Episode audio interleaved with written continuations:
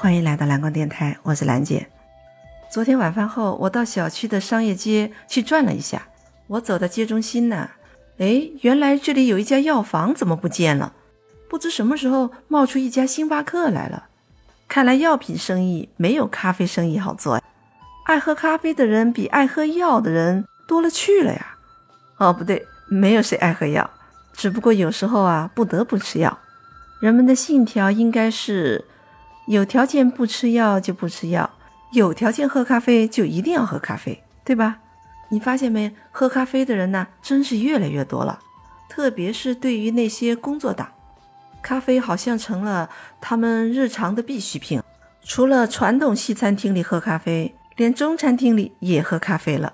那些如雨后春笋一般冒出来的咖啡厅就更不用提了。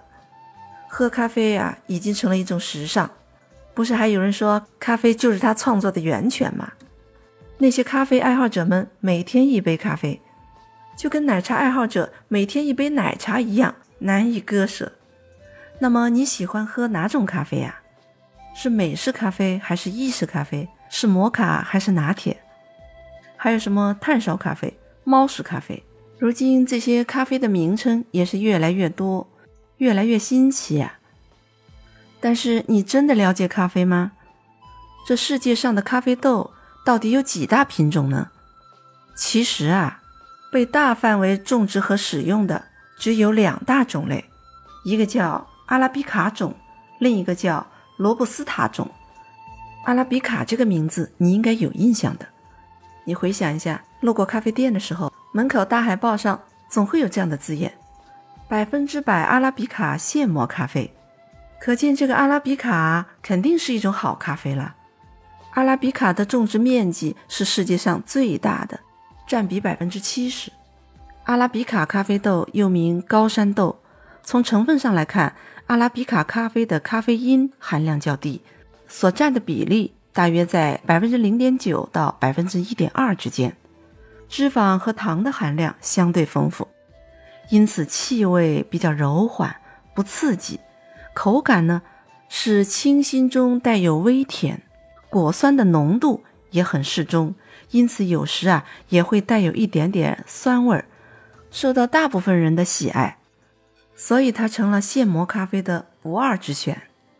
阿拉比卡的发源地是非洲的埃塞俄比亚，阿拉比卡的基因特别优良，它的香气很丰富，又富含自然的果酸味儿，浓郁醇厚。口感清新，风味十分优雅。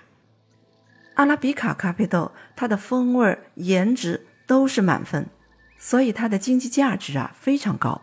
但它有个小缺点，就是比较难伺候，特别爱得病，就跟林黛玉似的。它的种植难度比较大，对环境的要求比较高，它需要更高的海拔来躲避病虫害。一千到两千米高的海拔地区就比较适合它。当然还要加上温和的气候、丰沛的雨量，还有富含矿物质的肥沃土壤。跟一般的罗布斯塔咖啡豆相比，阿拉比卡咖啡豆单位产量更少，相对价格更高，它的咖啡因含量也更少。因为它优良的品质，阿拉比卡咖啡豆已经成了高级精品咖啡豆的主力。目前，它已经占据了世界咖啡市场超过九成的份额。接下来我们来看看另一个种族——罗布斯塔，它也叫粗壮种。相对来说，这个种族啊，就有点像个糙爷们了。它对生长的环境要求不多，它是不怎么怕病虫害的，生命力非常顽强，产量很高。但是在口味上就差很远了，香气也很贫乏。人家毕竟就是个糙爷们嘛，就不用说什么颜值问题了。罗布斯塔最大的用途呢，就是拿来做速溶咖啡。说到这里，你可能就要惊讶了，你喝到的那个速溶咖啡，滴滴香浓，是从哪来的呢？其实速溶咖啡啊，严格的来说都不能叫咖啡，它只是提取了那个豆豆里边的咖啡因，而这个提取的过程是无法保留香气跟味道的。那怎么办？只能在后期添加一些香精，模仿咖啡的味道，再来点糖精、奶精还有工业合成的芝芝末，这样就混合成了可以完全溶于水的速溶咖啡了。这里我特别给你提个醒，如果你仔细看一下那个包装上面的原料说明，上面写的不是咖啡，而是速溶咖啡，这个你懂的。毕竟速溶咖啡的发明只是为了解决那些大量的咖啡库存问题，方便而且便宜，解决了很多人对咖啡因的需求，这也没什么毛病。